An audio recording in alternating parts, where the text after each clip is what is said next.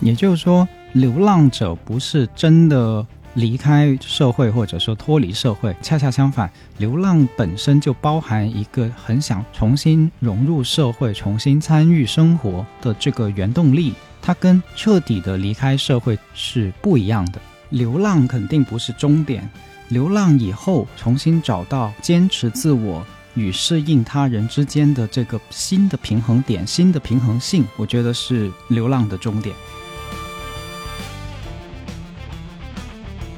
所以，对于战士这个原型来说，重要的并不是去逃避战斗，而是学会恰当的战斗。你到底为何而战？跟什么东西在搏斗？如何选择自己的战斗方式，就会成为一个随着你不断战斗，也不断会需要去思考、不断需要去反省、不断需要去磨练的过程。你要磨练的不仅只有你的刀，还有你的。对很多事情的判断、想法，因为不经过思考的战斗，其实只是残忍而已。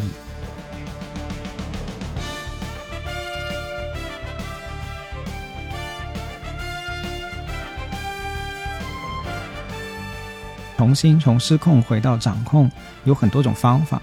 啊。有一种方法叫做刽子手啊。什么叫刽子手？就是。你我你不要告诉我他有什么问题啊！你要告诉我接下来我要杀谁哈？刽子手就是这样，不是吗？这是一种放弃思考的方式，但是它会带来高度的确定性。这个就是我们逃避的方式，看起来很勇敢，其实实际上非常懦弱。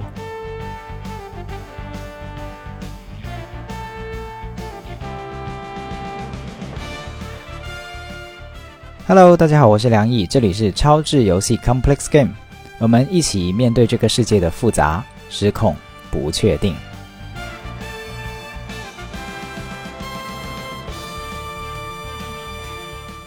那这一期呢，我们会想给大家带来一本书，它的名字叫做《内在英雄》，它是一本心理学的著作了，它的作者叫卡罗尔·皮尔森啊。那卡洛皮尔森呢，是一个当代的心理学家，他还活着哈。这本书呢，也被誉为是荣格心理学派的一本现代经典。这一期想给大家，就很多人都知道哈，就是我的节目里面啊，时不时的就会给大家介绍一些书籍。这本呢，就是我最近在看，然后也觉得很有意思哈，帮助我们可以拿来理解自己、理解他人、理解世界，甚至是更好的理解人类的。生命跟生活的一本书，所以就想把它介绍给大家。我自己看的时候是有一种哇哦，就是恍然大悟的感觉。可能有些东西以前已经隐隐约约的感觉到，或者是知道，但是透过这本书啊，用心理原型的方式看得更清楚，嗯，看得更明白，所以就想把这本书介绍给大家。那事不宜迟，我们就正式开始吧。这本书刚才提到哈，就是他是荣格心理学派的一个经典代表。那荣格这个心理学家，大家可能会听说过哈，跟弗洛伊德一样，都是出现在我们的心理学史上的大人物哈。但是荣格心理学也是以这个晦涩难懂而著称哈，就是他的集体无意识的理论哈，甚至都有点神秘学的味道了哈。所以很多人对荣格心理学是敬而远之啊，听过但是不敢碰啊，也碰了也不知道在说啥。那这本书呢，就是《内在英雄》这本书呢，以及卡洛皮尔森对这个理论体系的发展，我觉得是来到了一个非常通俗易懂的层面。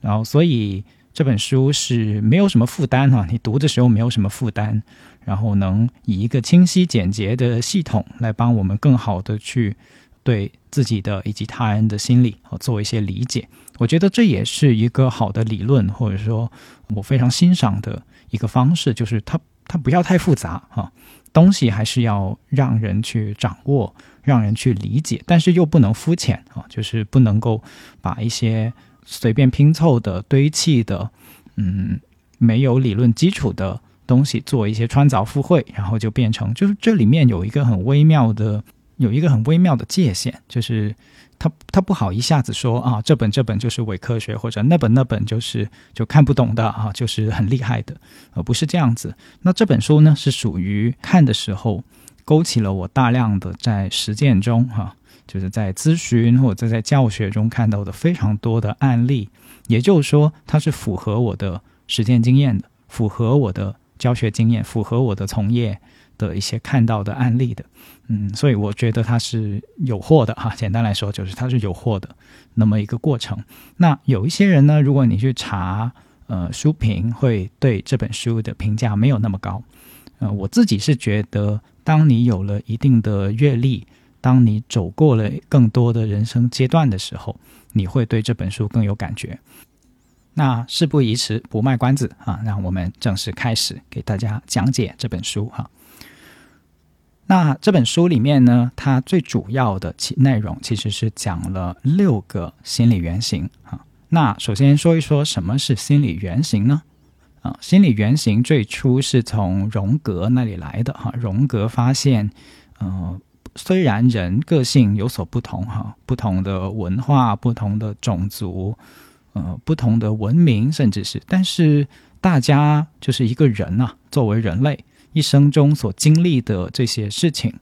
嗯，悲欢离合，所谓啊，其实是有非常非常多共通的。所以人类其实是共享一个。呃，很大很大的、很宏大的命运的故事，而在这个命运的故事里面，它其实就像一座冰山哈，它是有沉在水底的巨大的一个部分。那荣格把它叫集体无意识。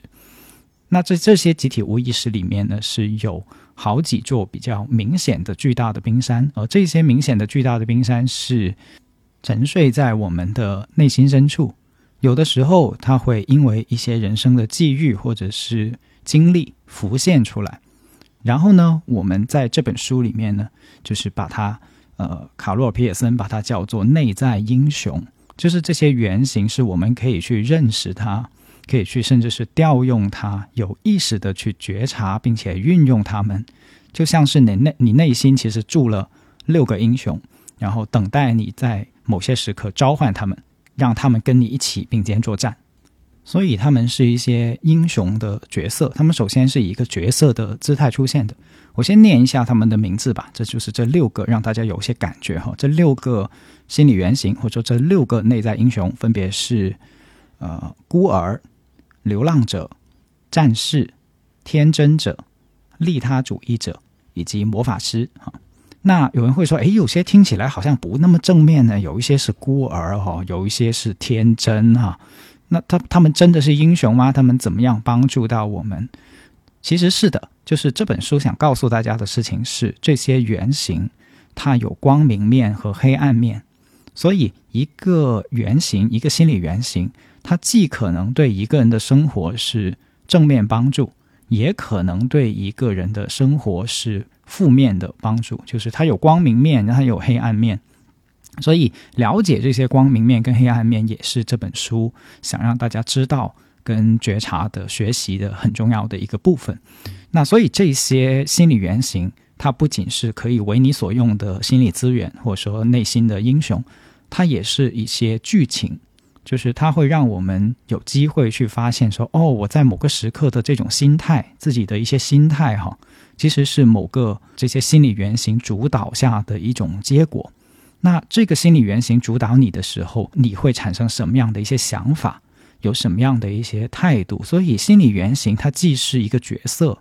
也是一种剧本啊，剧情。就是你在心里面有很多内心戏开始涌现出来的时候，你知不知道哦？其实是可能某个原型在发生作用，或者是主要以某个原型的态度跟角度在看待同一段的遭遇，同一段的人生面对着的经历，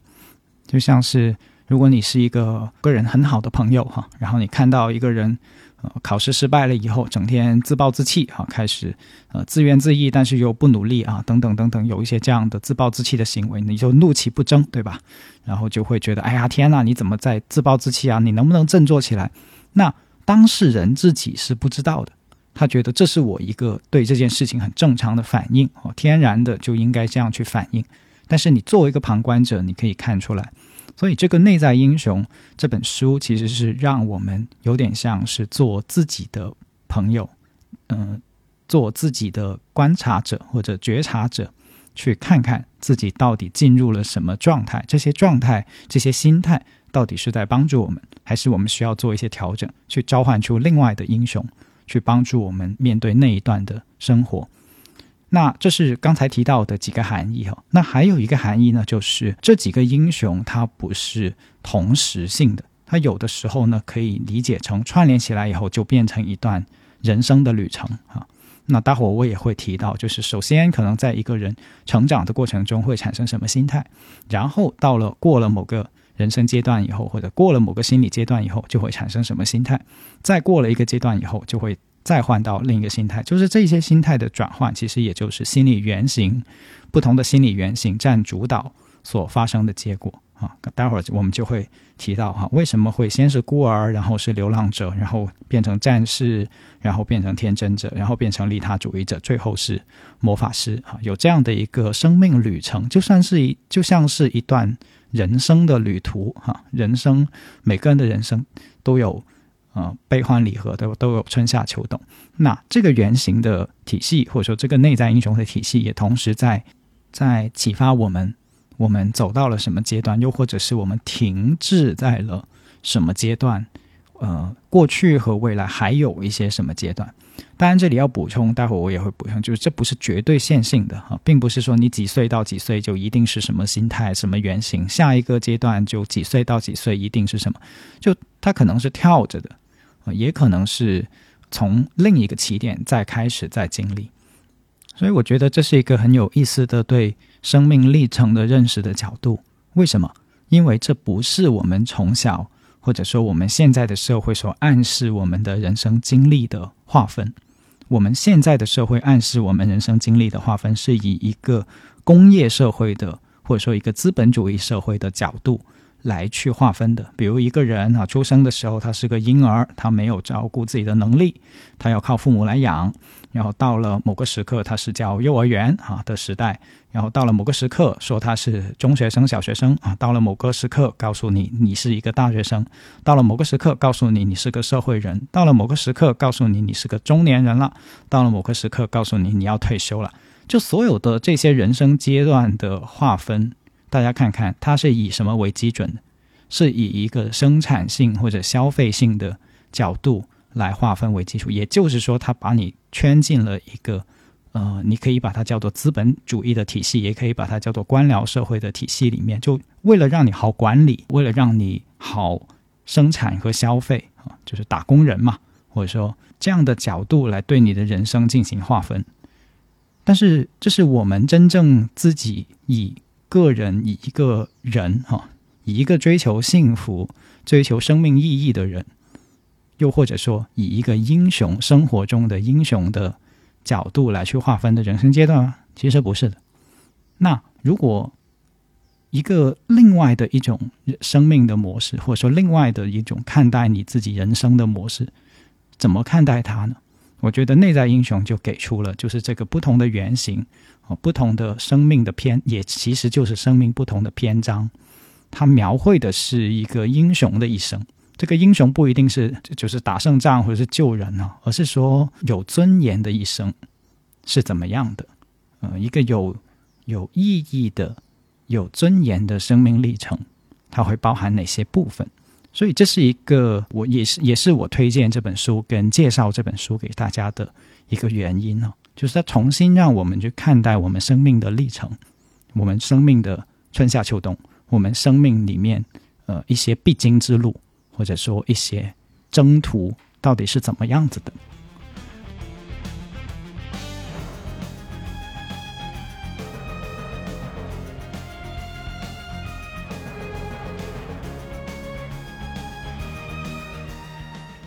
书里面有一段话是这样说的。许多人总是一而再、再而三的推迟自己踏上旅途的日期，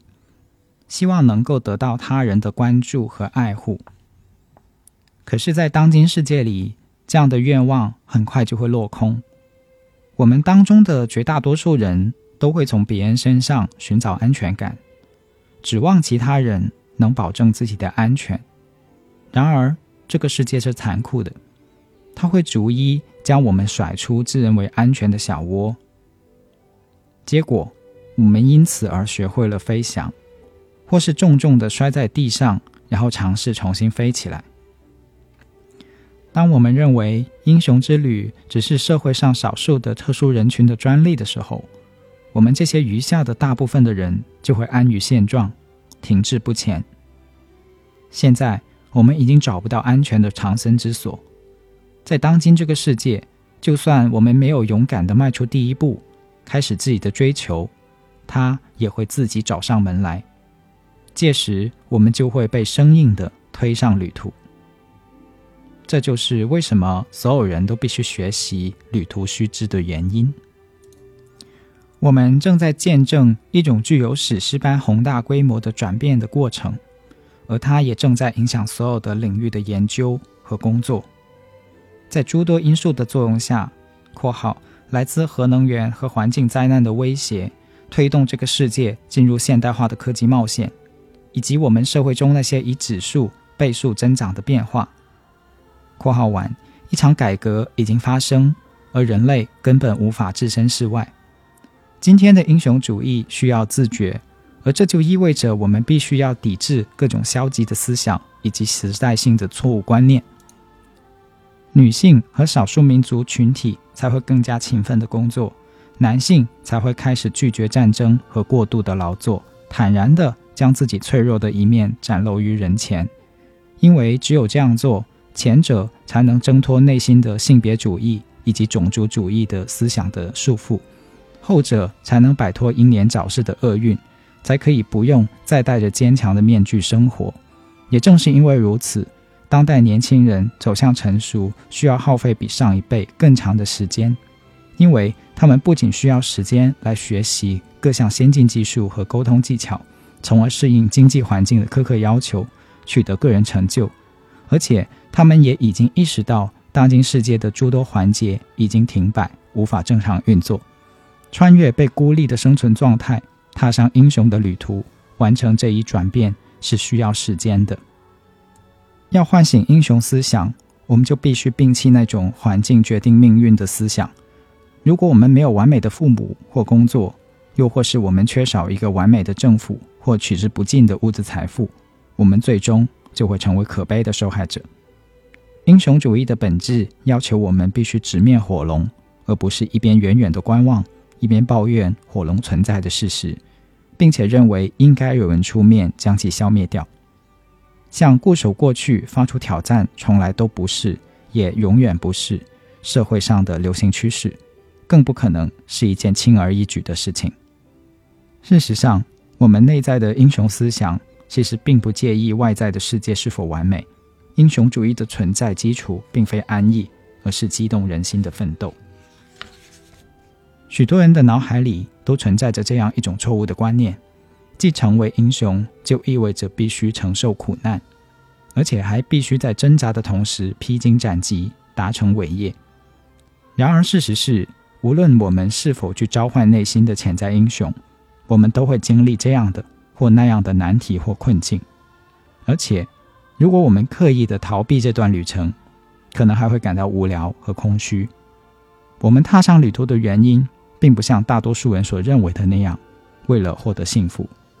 其实，当我们跟随真正的幸福前行的时候，我们在旅途中所经历的一切，就是我们最大的财富。所以你会看到这本书也是一本关于如何做生活里面的英雄，尤其是如何在我们现在的社会环境下去做一个有意义跟有质量的生命的一本答案书哈。你可以这么去理解。这跟上一集我们节目提到的行动改变生存，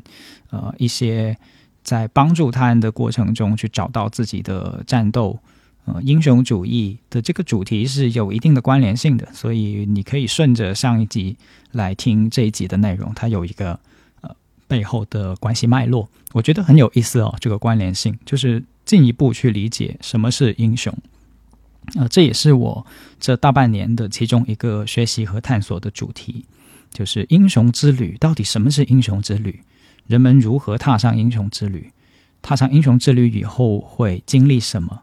嗯，如何去嗯探险？如何去有意义的冒险，跟收获这段英雄的旅途？所以在学术渊源上来讲，他这本书有两个，一个是荣格的心理学哈，这个原型心理学。另一个部分则是英国的神话学家这个坎贝尔在神话学上的研究，以及关于英雄的一系列的研究。那呃，这也是我选择这个话题这本书的一个原因啊，在这里也跟大家交代和补充。那所以到这里呢，我也邀请大家用一个更广阔的视角，或者说跳出你原来对于英雄的固有的想象的角度，因为在我们中国文化的背景里面提到英雄，可能我们会有两个形象，对吧？一个就是革命英雄啊，牺牲自我，热血奋战。呃，这是一个英雄的形态。英雄有很多的形态，不只有这种形态。又或者是我们从小会觉得，哎呀，这个当呃有人掉到水里面去了啊，勇敢的跳到水里面去救人啊，就像上一期节目提到的，这个勇救落水儿童才叫做英雄。不止这种是英雄，所以也邀请大家用更开放的眼光去看待何为英雄，何为一段英雄之旅。书里面有一段话是这样说的：当我们将英雄主义定义为一种极富英雄色彩，或者说至少能为我们自己增添一些英雄色彩的生活的时候，我们也就等于将它置于自身之外的世界。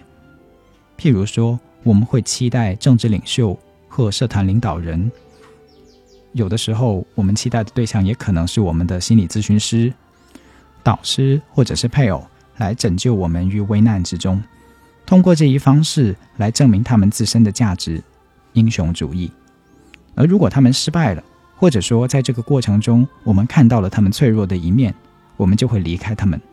伴随着拯救者一个接一个的倒下，我们也变得越来越愤世嫉俗。而事实就是，我们需要的不是他人的拯救，而是自我拯救。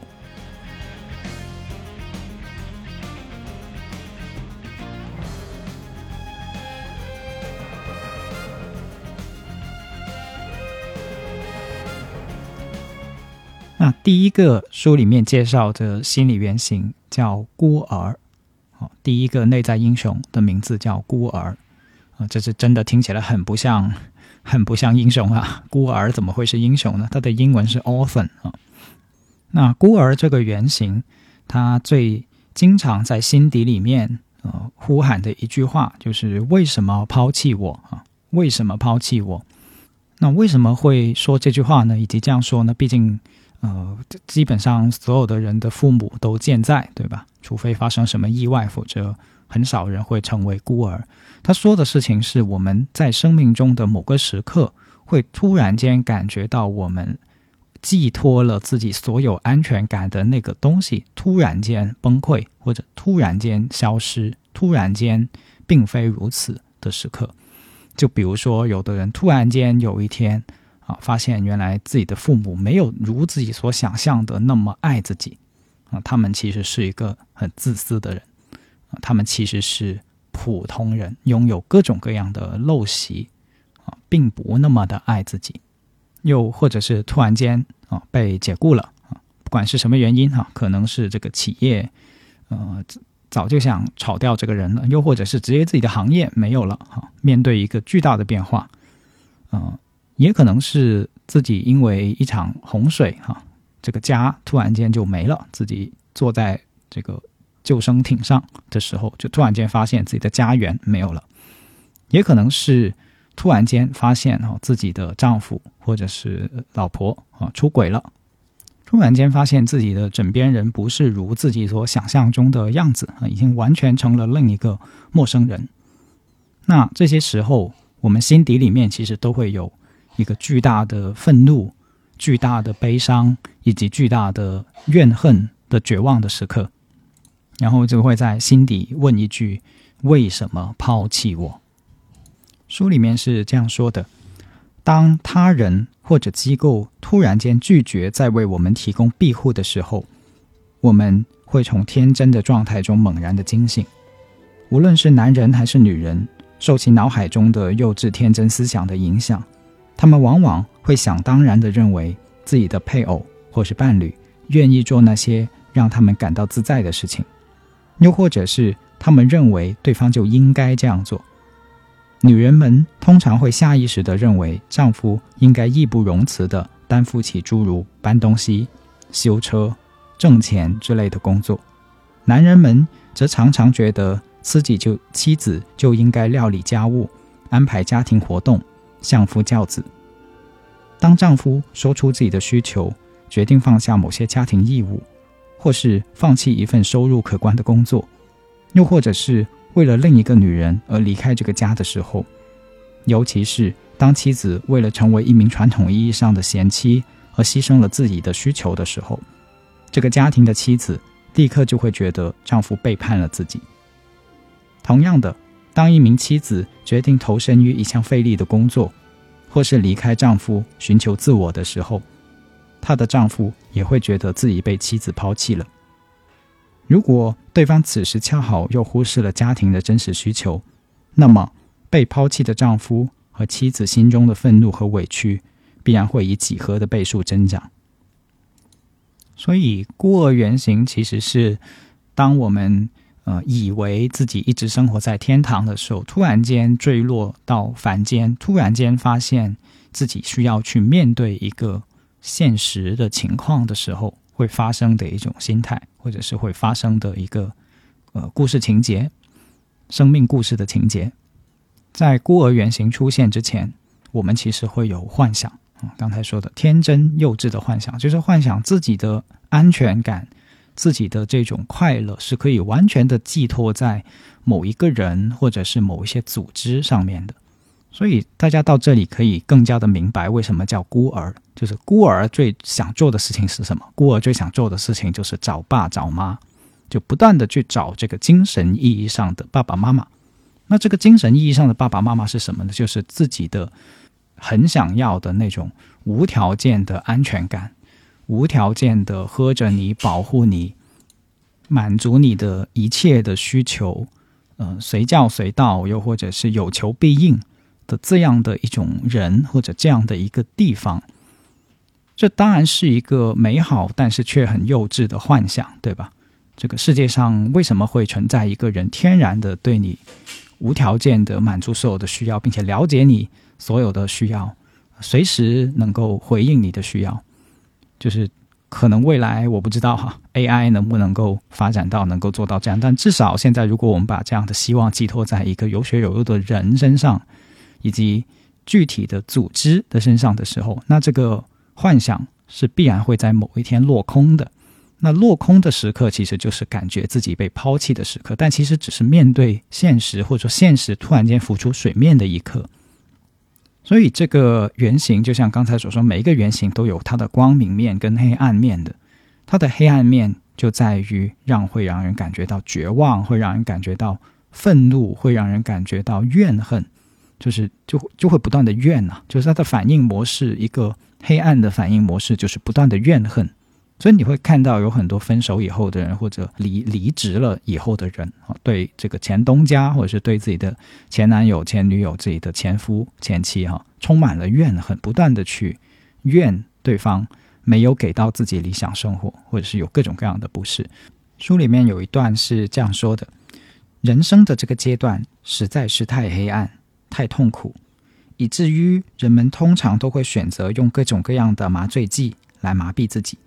迫不及待的想要逃出这段旅途，又或者他们可能会滥用自己的人际关系、工作或宗教信仰，以此来麻痹自己，对抗痛苦，为自己提供一种虚假的安全感。然而，这样做只能加剧我们内心的消极思想。假如你使用的是药物或酒精，这样做甚至还会增加你内心的怀疑，导致偏执。失望后萌生出来的孤儿思想是一种尤为难解的思想模式。这个世界看起来危机重重，坏人和陷阱无处不在。这似乎是一个自相残杀、弱肉强食的世界。在这样的一个世界里，人们的身份无外乎两种：牺牲者和加害者。因为这个世界的行动准则就是先下手为强，所以即便是再残忍的行为，也能在这个世界中。找到其存在的理由，这就是现实。恐惧成为这种世界观中最强势的情感，而恐惧所带来的基本动机就是生存。孤儿想生活在一个安全的花园里，同时享受那种被人百般呵护的感觉。可是事与愿违，现实却让他们觉得自己被扔在了荒野里，成为各种坏人和野兽的猎物。出现这种困境之后，随之而来的是漫长的，有时甚至还是十分缓慢的攀登过程，重新找回信任和希望。最终，孤儿必须明白，所有的一切只能依靠自我的道理。只有这样，他才能够在各种消极的环境中抵挡住诱惑的袭击。大多数情况下，在我们向他人寻求帮助之前，自己往往无法做到这一点。也许没有人愿意照顾我，可是说不定我就能找到这样的人。有的女人想要一个无所不能的爸爸，有的男人想找一个贤妻良母，还有的人寻找的是声名显赫的政治领袖。一个契机或理由，又或者是一笔高达上百万美元的交易，期望借此让那些其他所有的难题都迎刃而解。事实上，如同我们每个人都期望能中大奖的侥幸心理一样，不现实。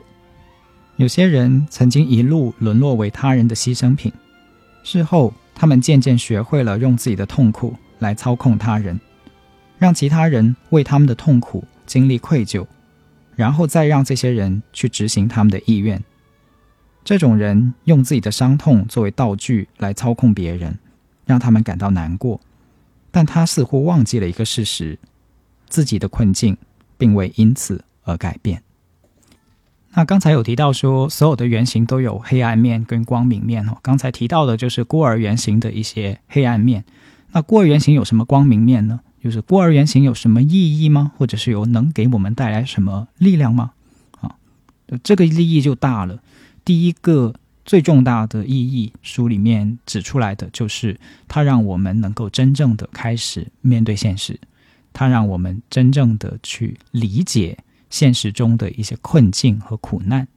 就是面对现实，其实不是一个特别容易达成的心态，尤其是以一个中正平和的。心情去面对可能遇到的一些孤独和困难，就是没有人是必然要帮你的，没有人是必然要照顾你的。我们其实是孤独的来到这个世界上。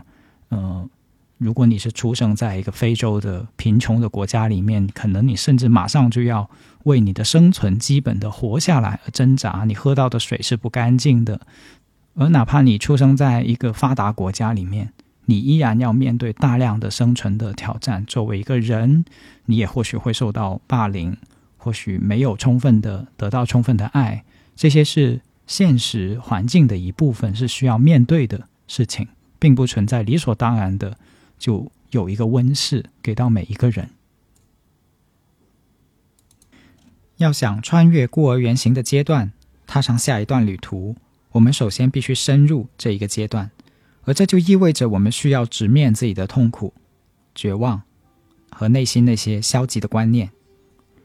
与此同时，这也意味着我们会因为失去伊甸园而哀痛，并由此明白世界上并没有所谓的绝对安全。孤儿经历的苦难之所以会如此的强烈，其中一部分原因就在于他们的头脑或思想过于简单。正是因为我们坚信这个世界上存在着一位拯救者，他会保护和照顾好我们，所以当这个观念被否定的时候，我们才会感到如此的痛苦。不管怎样，没有人说过现实生活会像伊甸园里的生活一样完美、无忧无虑。既然如此，那存在于我们脑海中理所当然的有人来照顾我们的观念，又是从何而来的呢？当我们放弃了依赖别人以后，我们就能够在一定程度上接受苦难和牺牲，并承认他们是生活中不可或缺的组成部分，而不再把苦难作为生活的全部。拯救者并没有完全消失，但是从精神世界的角度来说，我们的思想已经走向成熟，不再是天真的孩子，是该长大的时候了。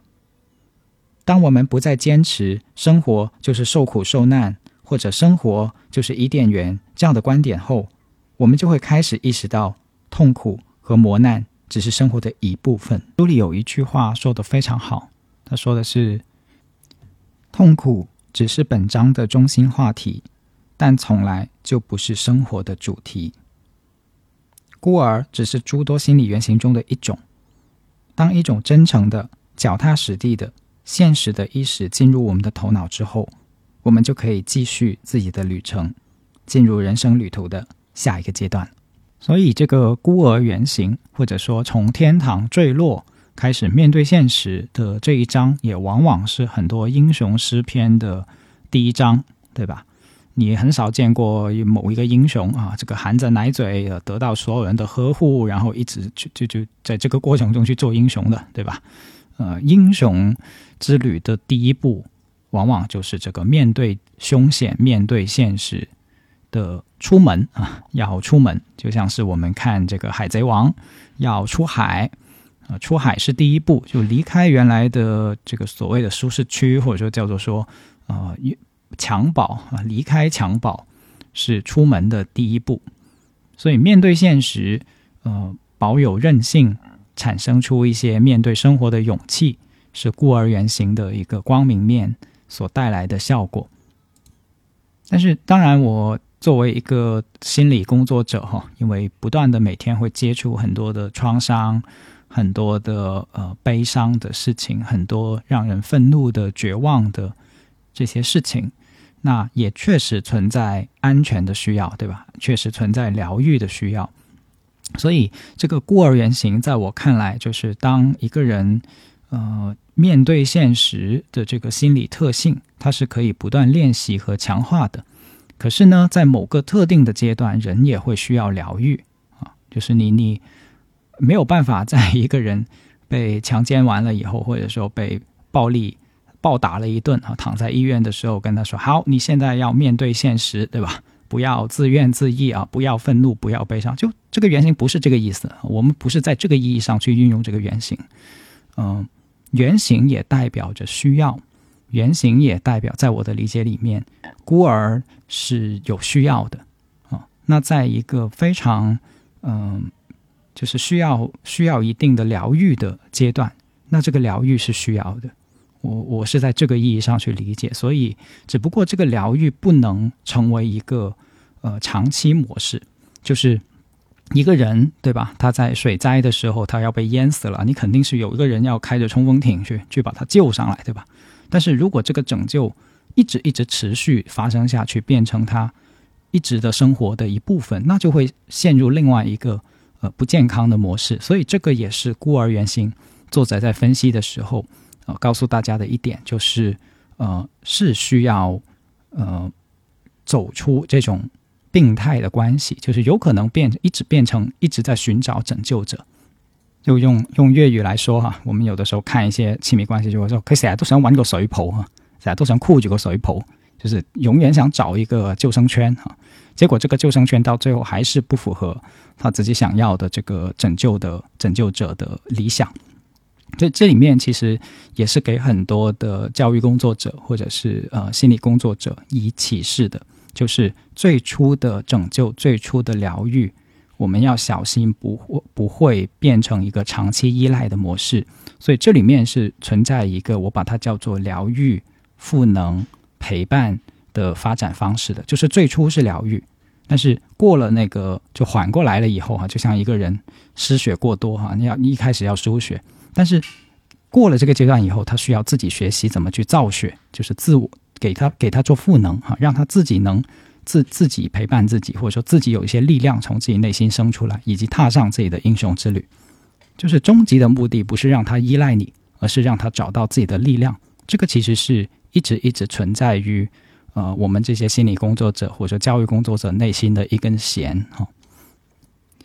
然后还有要补充的一点就是。在面对这个孤儿原型出来了以后，我们说，其实人是要学会求助的，就是在面对现实啊，就是一旦有的人想到面对现实，要面对困难的时候，他就会进入一个孤独的模式，就是把自己封闭起来啊，自己闭门造车，自己一个劲的要自我努力啊，自我面对啊，谁都信不过。最终还是只能靠自己，就很容易产生出这样的一种想法，切断跟身边任何人的联系，只靠自己。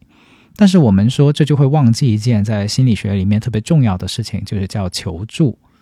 啊，就是人其实不是，就是虽然并没有一个所谓的救世主，但是你可以平等着去求助啊，让别人来给出他愿意给的、可以给的、自然的给予啊，别人可以帮到你的。但是如果你不求助，哈，只靠自己，那这个机会就没有了。这也不是真的在面对困难跟面对现实，因为帮助你的人也是现实的一部分呀。所以我们有一个很简单的口号的，就是，呃，要平等帮助，但是不要终身托付啊。就是你是自己的主人，你要面对这个世界，要掌握自己的命运，你要出门开始自己的英雄之旅。但是在这个一路上，你可以平等的向很多的人伸出你的手，去看看他们有什么可以帮到你的，这就是一个成长的健康的过程，不是吗？那如果有这种心态顺利的话，那么这个求助的过程就不会异化成一个崇拜的过程，因为我们是不希望。那个求助的过程就变成了一种，就抓到了某个人啊，然后就整个把自己所有都丢给对方了，然后就有点像接下来就自己瘫倒过去就可以了，啥都不用再做了，就不是这样意义上的一种呃求助，而是知道对方可能只能帮助自己一点点哈，帮助自己一段路，呃，不存在一个东西是可以一劳永逸的解决自己所有的生活所需，就是对方不是你的摇篮，不是重新找回你的。呃，那个有点像原生家庭一样的那个幻想哈，所以学会求助是心理学近几年哈经常谈到的一个话题。我觉得孤儿原型能做一个很好的注脚，就是学会求助，但是不要托孤。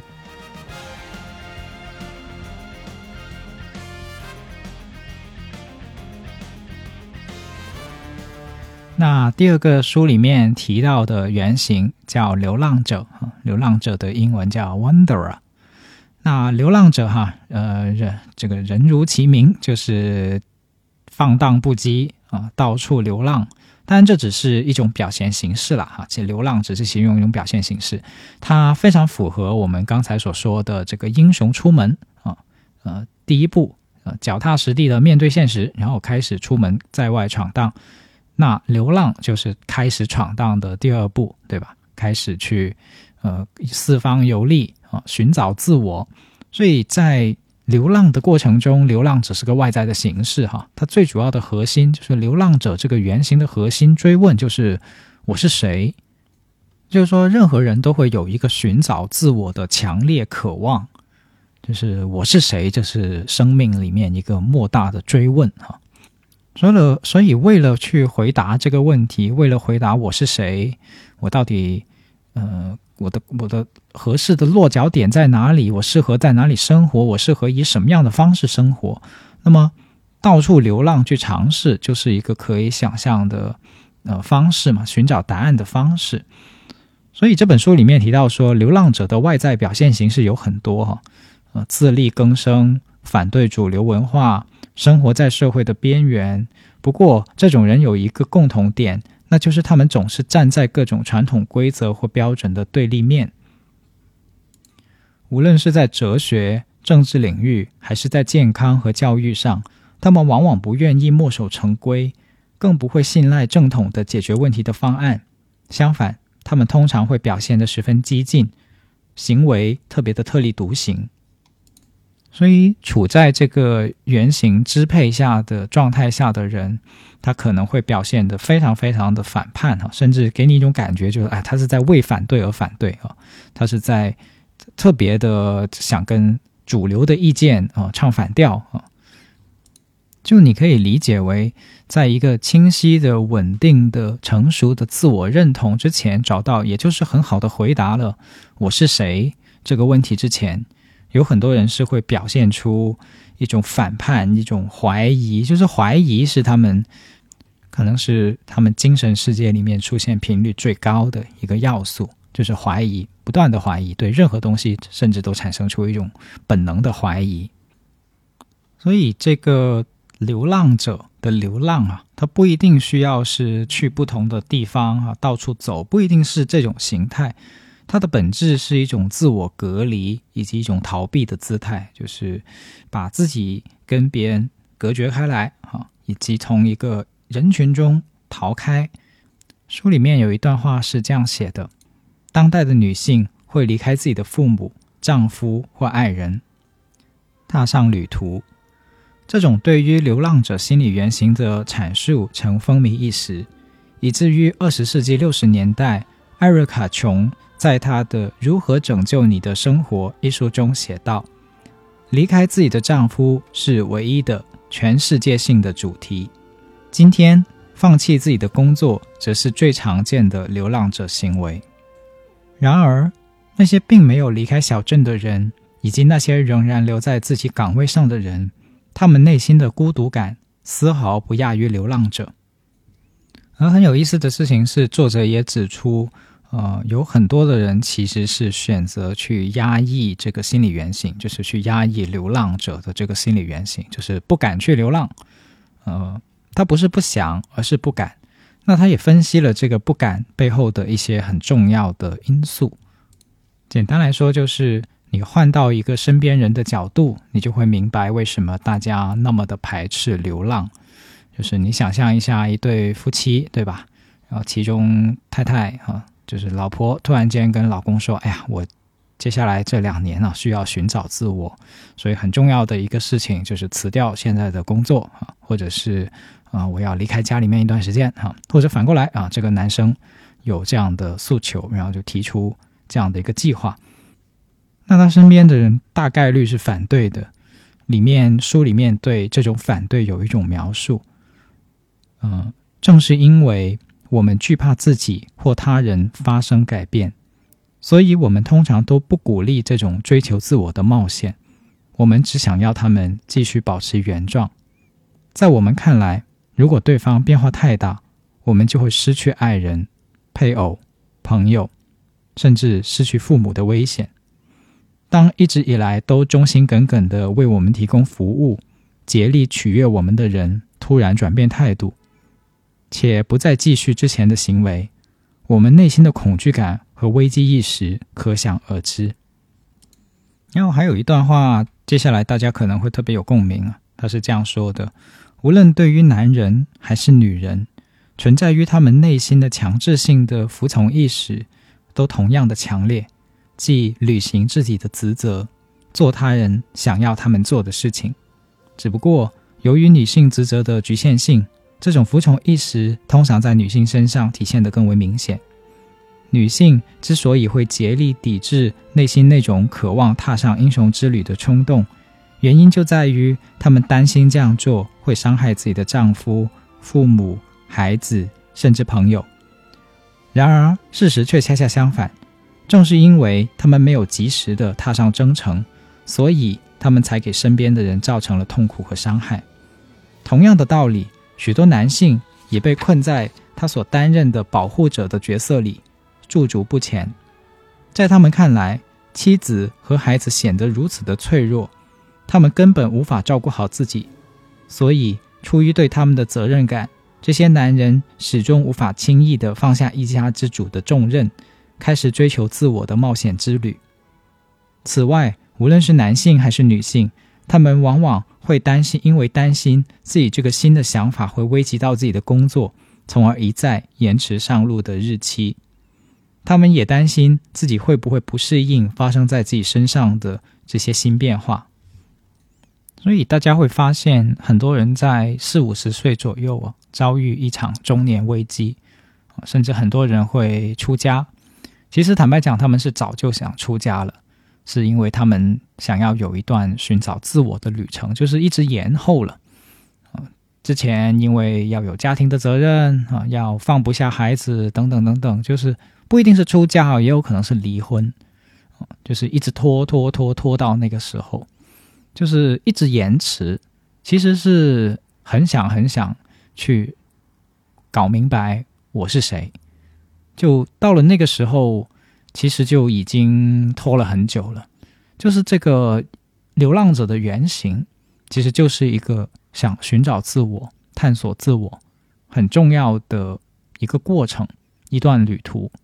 那说到这里，或许有些听众会疑问哈，就是那难道要四处去流浪才叫做寻找自我吗？啊，在家里面好好做一份工作就不叫寻找自我吗？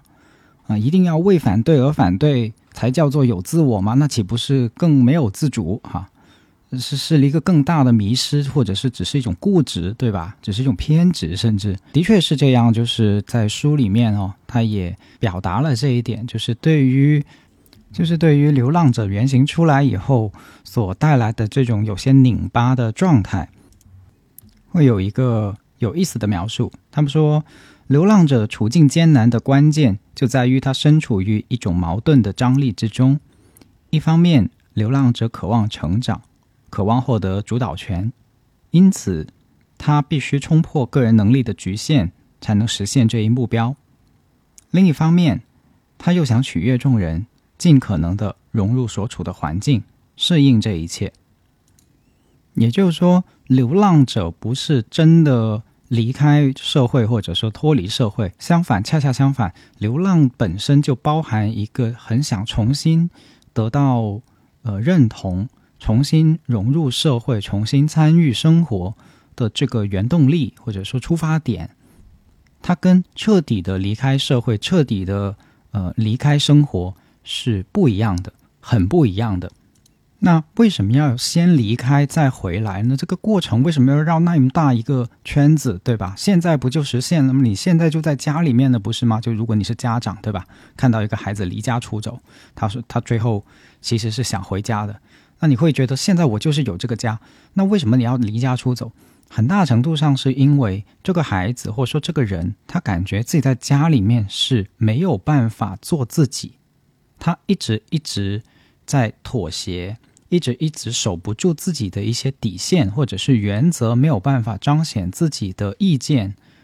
嗯，他活不出来。他在感觉在这种心理状态下，所以其实出去流浪的过程是让他的自我意识得到发育、得到增强的一个过程，让他觉得我慢慢可以 hold 得住自己的底线了，可以有自己做自己的底气了。啊，有时候未必是别人压迫他，他就是过于顺从、过于妥协的这么一种状态。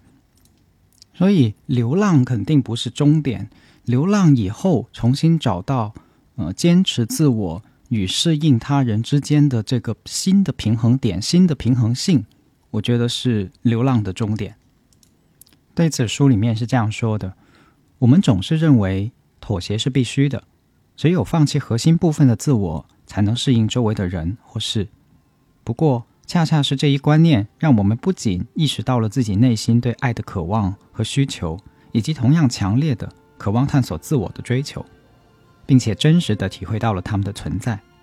这两种相互抵触的心理冲动之间，渐渐形成一种张力。迫于来自这种张力的压力，我们起初都会选择放弃自我，来顺从现实。也正是在这一过程中。我们越来越深刻地体会到了爱和归属的重要性，并促使我们做出了最终的决定：做自己和踏上旅途，比他人的关爱甚至我们的生存更加重要。也就是说，如果你发现生活着生活着，你连自我都没有了，完全失去了，不知道自己是谁了，那么你也同样失去了爱别人的能力，因为那样的爱就会退化成一种顺从或者是牺牲。所以，这个流浪的起点可能是身边人的惊慌，啊，甚至是唾骂，甚至是厌弃；但是在终点等待的，可能是另外的一些鲜花和掌声。对此，书里面是这样说的：因此，只要你勇敢的走进自我隔离，去感受孤独，你最终一定能够重新回到社会群体之中。经过之前的独处，他们的自我意识得到空前的增强。这也使得他们根本不再害怕在交往中被其他人同化，因此回归后的他们往往能够原建立一种上升到更高层次的亲密关系。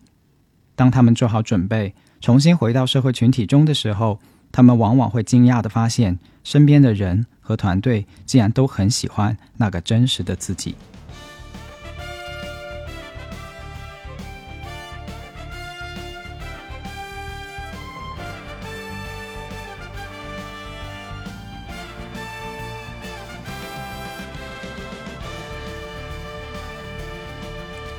第三个书里面介绍的原型叫战士，它的英文是 warrior 哈。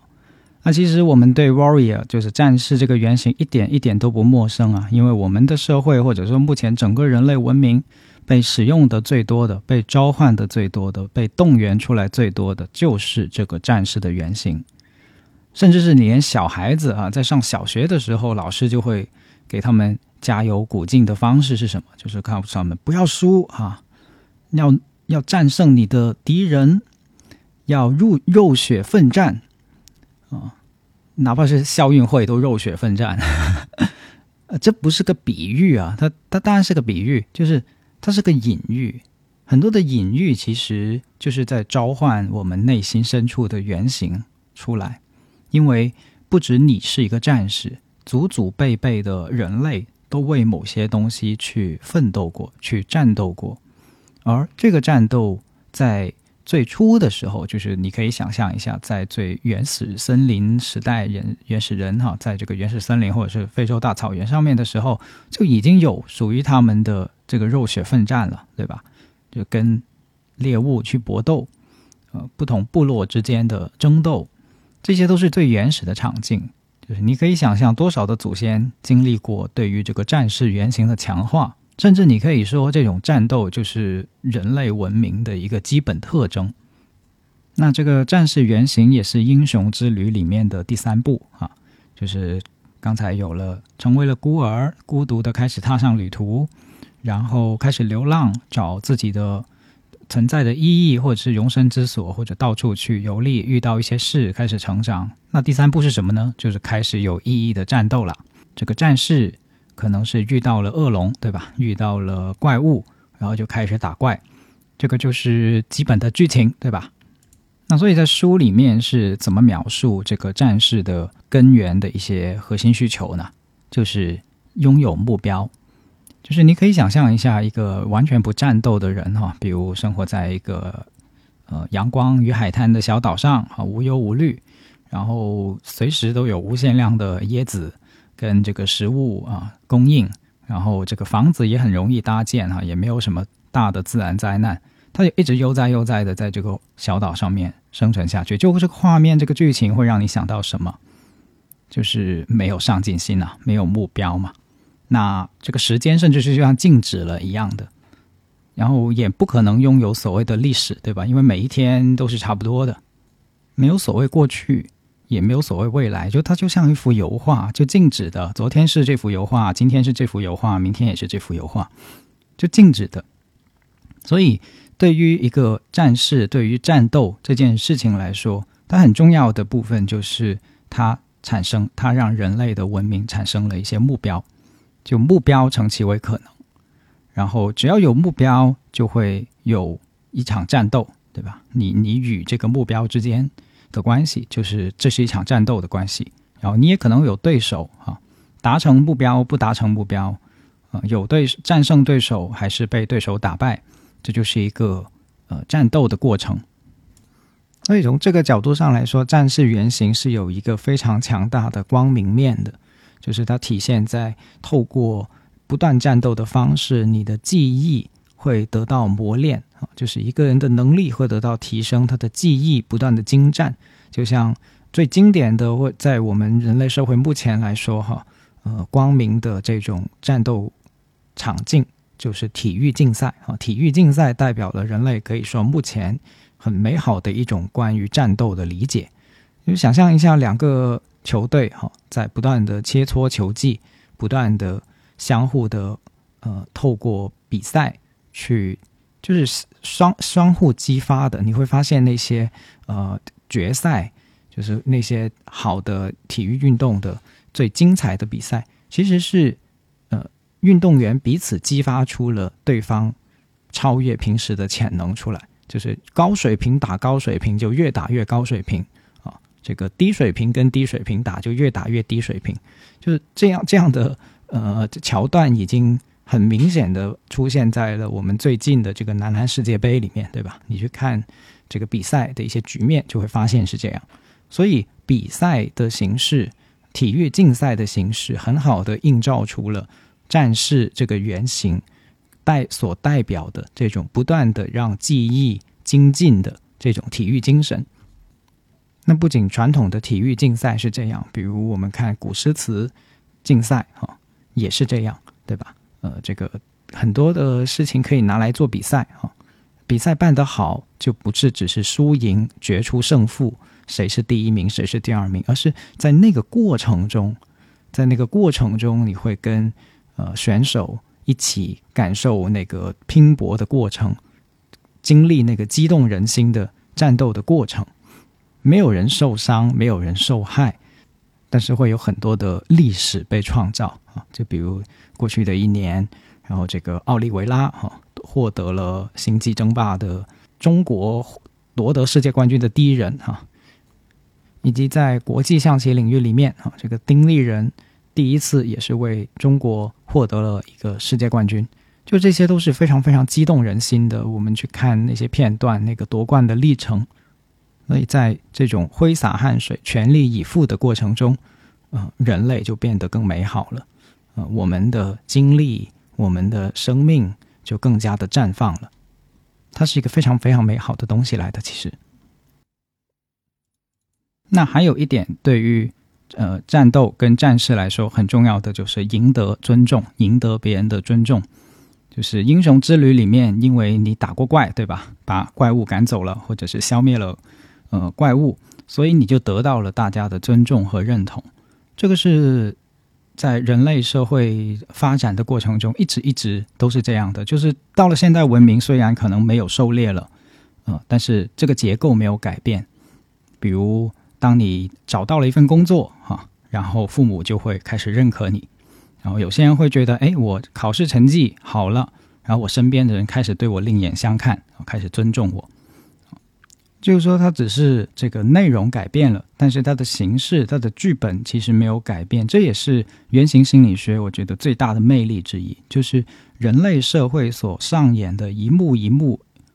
剧情，其实从古到今，不论科技怎么发展，它还是那个原型，还是那个剧情。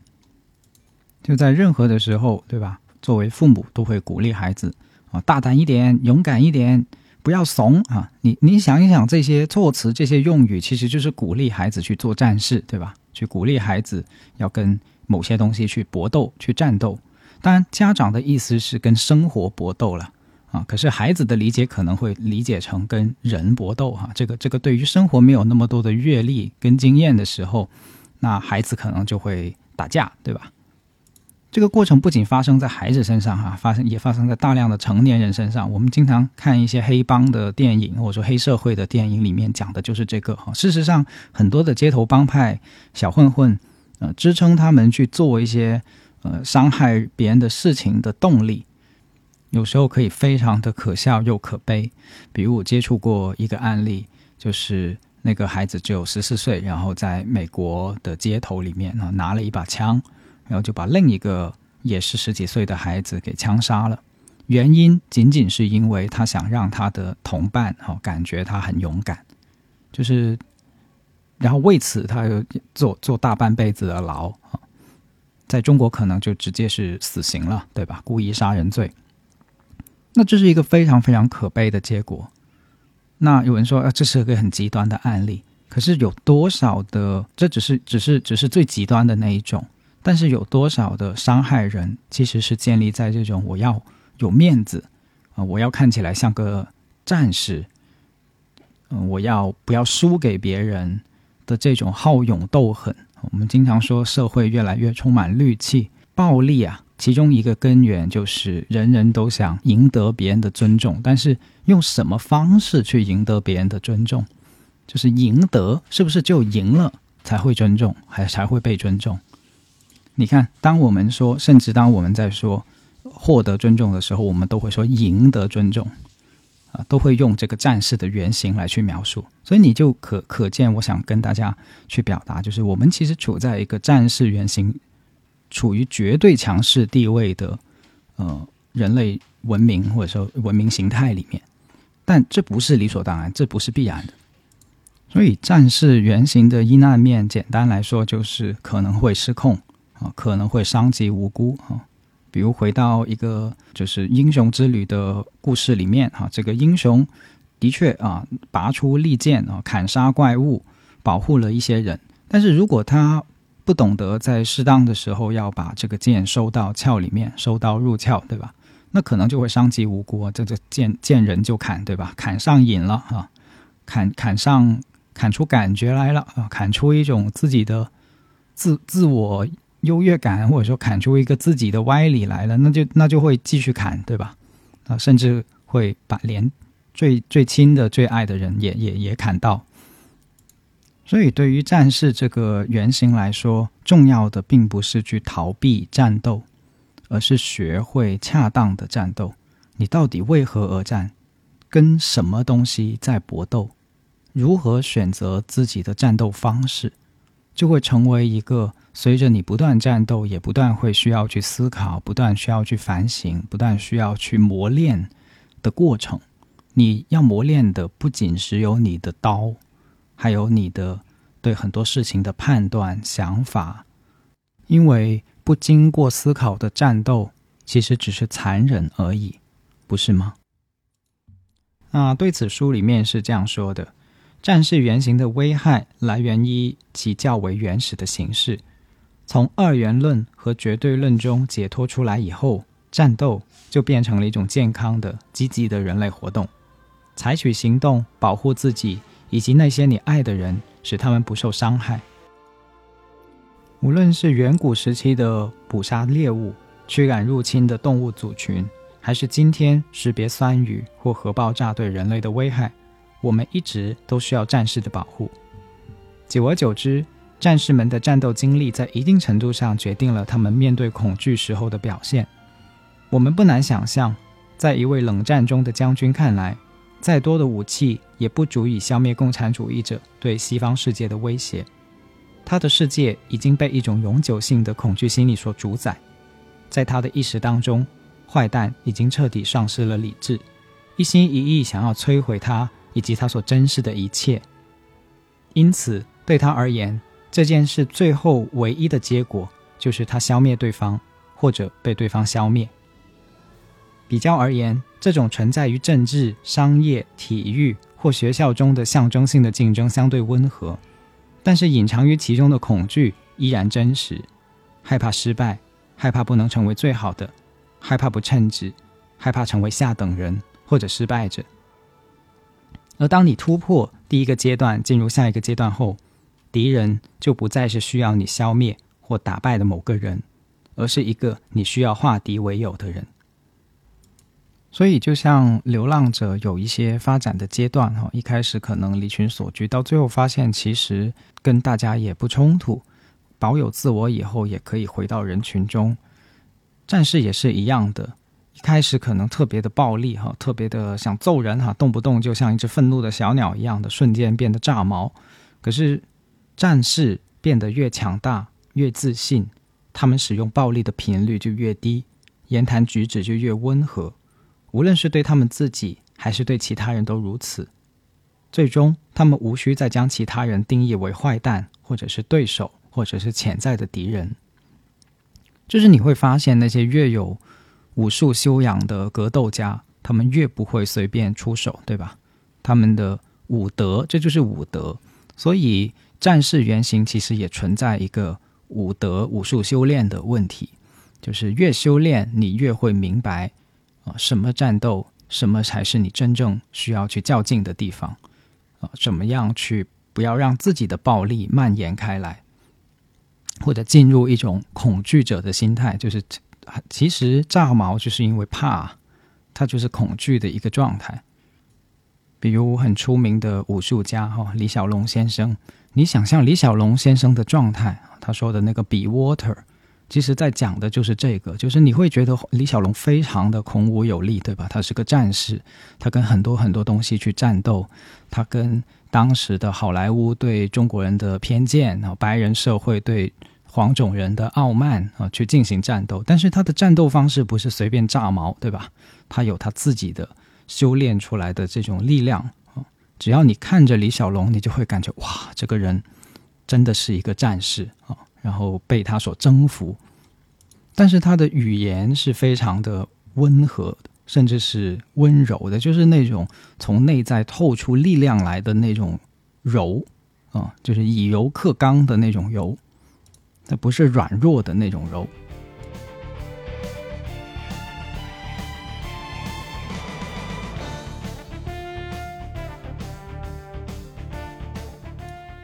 然后还有一个很常见的关于战士原型的阴暗面，或者说局限性，就是时时刻刻都想证明自己。那如果是一个孩子，他时时刻刻都想证明自己，你可能还有比较多的包容，对吧？觉得他哎呀挺有上进心的哈，挺就是挺挺心挺有斗志的哈。可是如果是一个领导，对吧？啊，四五十岁了，还天天在这个下属面前逞强啊，时时刻刻都要做什么都要证明自己，你就会觉得哇，这个人天哪，真的很死要面子啊，啊，真的爹味十足啊哈。所以战士原型发展的不好的时候呢，也可能变成一种害怕失败，又同时自命不凡的状态。书里面是这样说的：极度依赖咖啡因或者酒精。又或者是为了保持向前向上的状态，而刻意的用害怕失败的恐惧心理来刺激自己，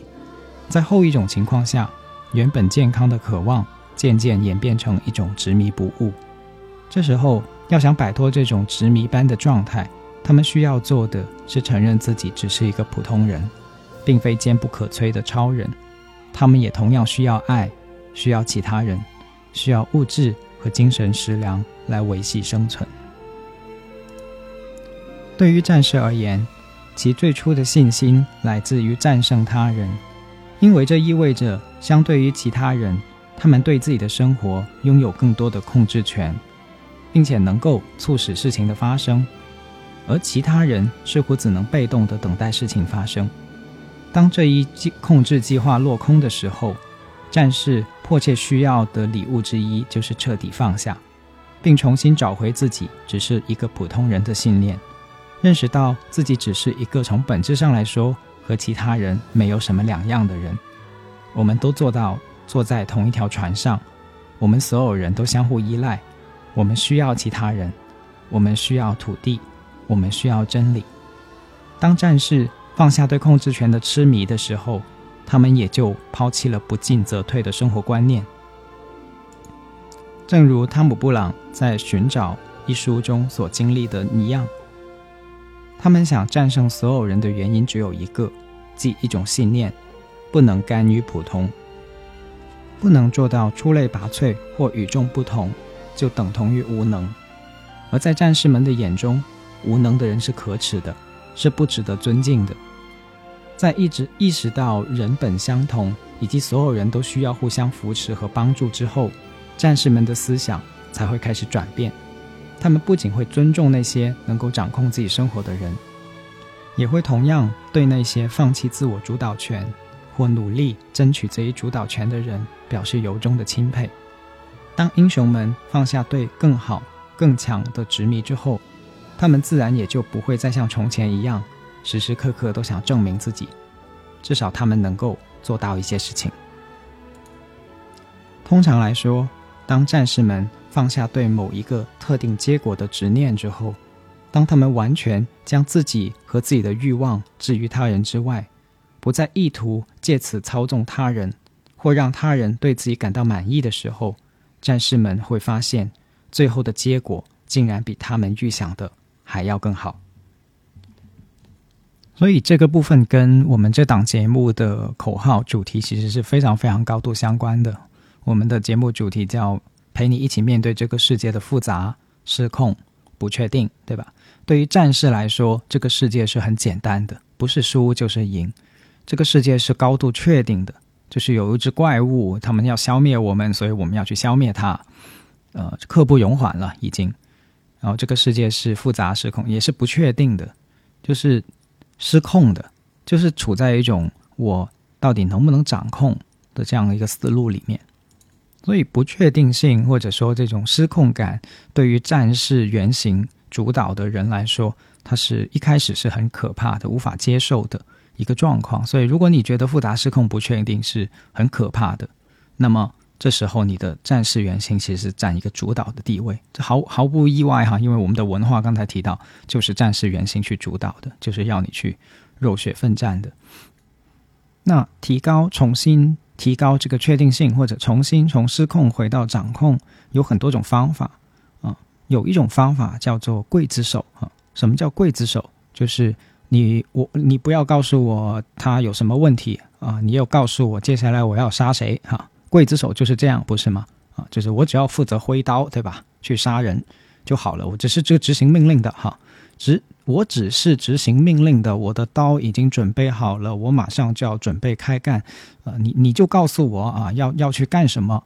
就这是一种放弃思考的方式，但是它会带来高度的确定性。就是思考其实是一件伴随着高度不确定的事情，你要去判断这个人到底该不该死，他是不是真的犯了什么错，还是说其实有更深的一些内幕、内情，一些一些需要去。更深的看见的，找到问题所在，就是杀杀一个人，看起来好像泄了愤啊，泄了平了民愤哈，可是更大的社会问题却被掩盖下来了。这个就是我们逃避的方式，看起来很勇敢，其实实际上非常懦弱，因为为了获得这份确定感，然后走进了一个非黑即白的二元对立的。或者说绝对一口咬定的的这样的一个世界，或者这样的行为方式，这结果就是会滥杀无辜啊，结果就是会有很多人受到伤害啊，结果就是变成了刽子手啊，这个就是刚才说的刽子手的意思。而刽子手的世界是非常简单、确定而且可控的。我觉得这一点在当下的互联网环境里面，其实特别有。参考意义就是你会发现大量的内容是在引战，对吧？我们有一个词叫做引战，引发战斗，就是这个意思，对吧？随便的引战，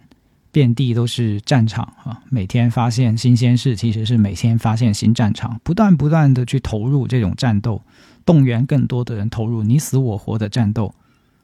就是愤怒流量跟战斗原型的流量，就是最大的流量所在，但是。真的有人在这些战斗里面受益吗？还是所有的人都卷入战斗，然后两败俱伤呢？啊，然后不断的消耗你的每天的精力，并且你的人也变得越来越越暴力，变成一种狂暴的状态，哈，嗯，介乎于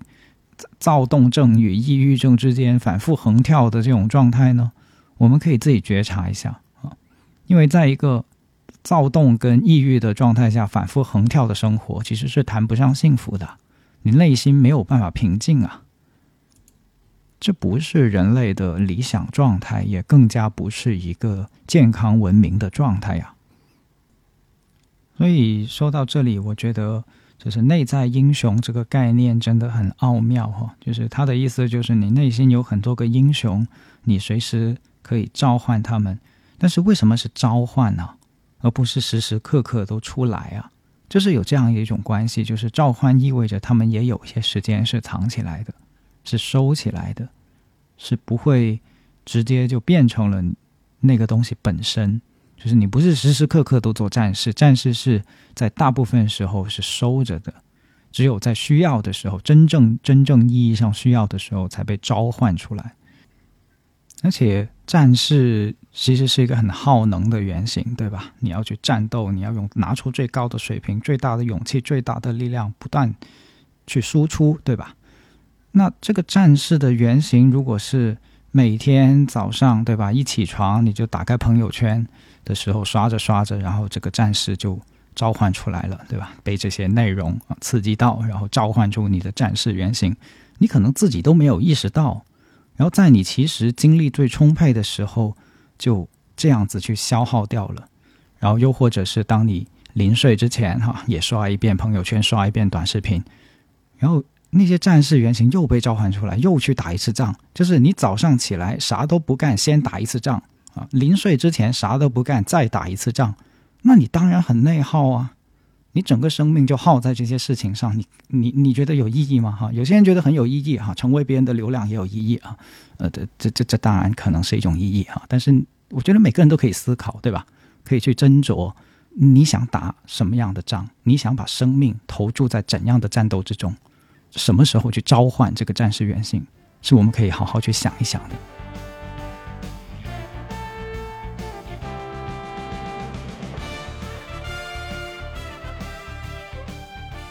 那因为内容比较多哦，所以我们会分成上下两集。呃，刚才已经给大家介绍了三个原型哈，那下一集我们会讲另外的三个原型，继续给大家介绍另外的几位内在的英雄。希望透过这两期节目，让大家更理解我们的生命故事，理理解我们身边人，甚至是历史上无数的生命哈走过的生命道路。我们不仅共享这些原型，也共享很多的剧情，共享很多的动力，共享很多的烦恼。他们最终构成了我们的生活的内容，也构成了我们每个人的生命的课题。那好啦，这一集我们就先分享到这里。我是杨毅，我们下期再见，拜拜。